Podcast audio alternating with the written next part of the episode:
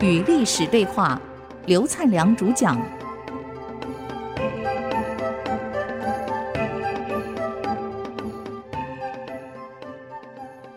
这里是 IC 之音竹科广播 FM 九七点五，您所收听的节目是《与历史对话》，我是刘灿良。上个礼拜我们讲到。杨坚基本上把内部的政敌铲光了，外部的政敌也铲光了，啊！可是这五个王爷他可没杀，还给你加封，啊还给你好处。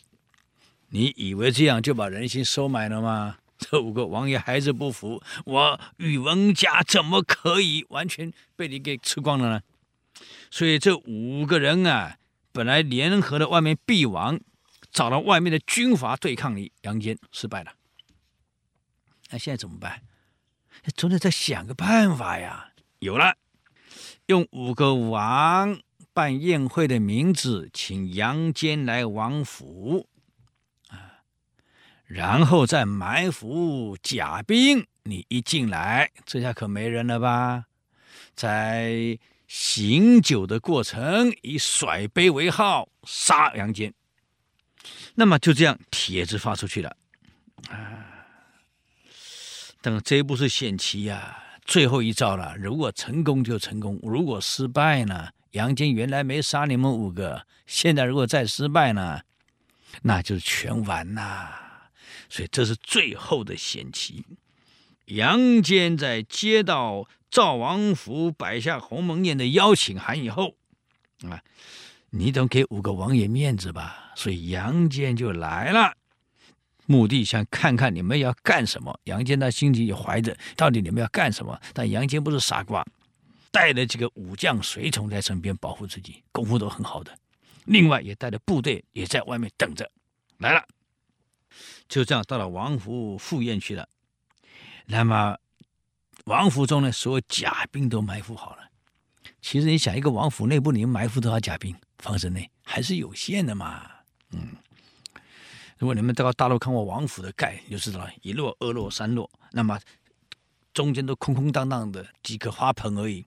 中国人有迷信，亭头不种树，否则围墙中那个木是困字，他又不种东西，所以坦白讲，这甲兵没什么好躲的啊。宴席上那房子这样空空洞，你看我紫禁城也是一样啊，只能躲在屏风后，你能藏几个人？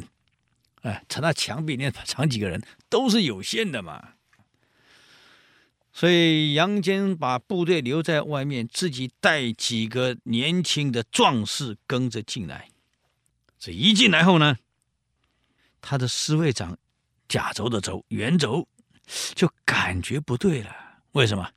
一点人不敢怎么躲，屏风会有影子透进来。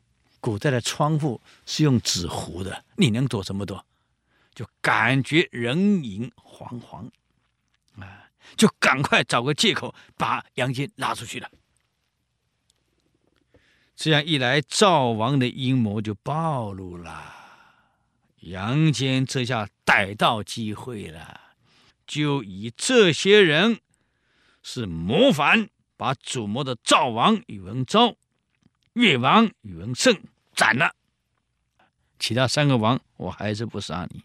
因为你不是主谋，你也是被请来的，就这样，所有的有势力的这一下子全部干净了。干净以后，这个杨坚的下一步就是要你皇帝禅让给我当了，我也不杀你。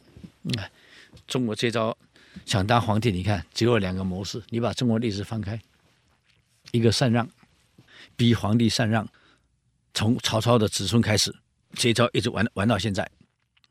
第二招干什么？革命，用武力夺取。你还有第三招吗？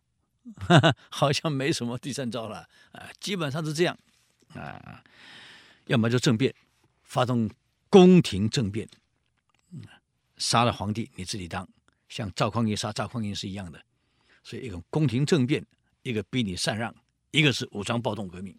所以当皇帝就三种情况啊啊，才能改朝换代啊。现在杨坚准备改朝换代，他采取让你禅让，我也不采取宫廷正面杀你，啊，毕竟自己的外孙不好下手，啊，是你女儿的儿子嘛。第一，先把大权全部完全掌控，那么当时中国制度还有左相右相两个宰相，杨坚索性把他废了，罢除了左右相，只留一个宰相，就杨坚变成唯一的大丞相。啊，这样一来，哎，已经没有什么好抵抗了，全部在他手里了。在完成了当宰相后，再对杨家士族开始追封。追封曾祖父啊，什么上柱国，再往上追，反正历朝统统上柱国。接着呢，刚刚不是留了三个王吗？没有杀吗？哈哈，等自己当了宰相以后，再找借口把剩下的三个王全杀了，这下宇文氏大概也清光了。反正跟你皇上有关系的几个叔叔伯伯，统统清得干干净净。包括在外面拥有兵权的也清得干干净净的，啊，这个时候连呆子都知道，杨坚离皇帝的位置大概已经近在咫尺了。啊，杨坚的第二个步骤，要把从胡人的政治体制回转成汉人政治体制。你想，不管是北魏也好。北魏虽然汉化很厉害，毕竟是鲜卑族建立的政权。北魏再分裂成东魏跟西魏，那么东魏呢，被高氏给篡了，变成北齐；西魏给宇文氏篡了，变成北周。那还是鲜卑族啊，北齐、北周还是鲜卑族。那么当时汉人被排斥得很厉害，在上层社会，你想要生存，可能都得改胡姓。所以杨坚从小被皇上赐姓叫普六茹，所以杨坚叫普六茹坚啊，他不叫杨坚，都叫普六茹坚，一直到自己当了唯一的宰相以后，恢复成杨坚了，我不再姓普六茹了啊，所以叫做原来叫普六茹坚，现在变成杨坚，并且下令哦，以前反正汉人被赐姓有胡姓的，强迫恢复。哇，汉人高兴的不得了啊！还有反对的、反叛的、豪强的，还有鲜卑少数民族的贵族队伍，杨坚绝不手软，杀的杀，罢黜的罢黜，没有留你一个。这样一来，整个朝中又恢复成汉族的体制了。啊再把所有胡人的影响力全部铲除的干干净净了，再一步就是准备封王。中国的创位都这样子，再说封公，再封王，最后呢叫禅让。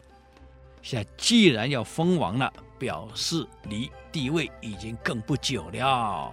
那么怎么做呢？我们再休息一下，等会儿再回来与历史对话。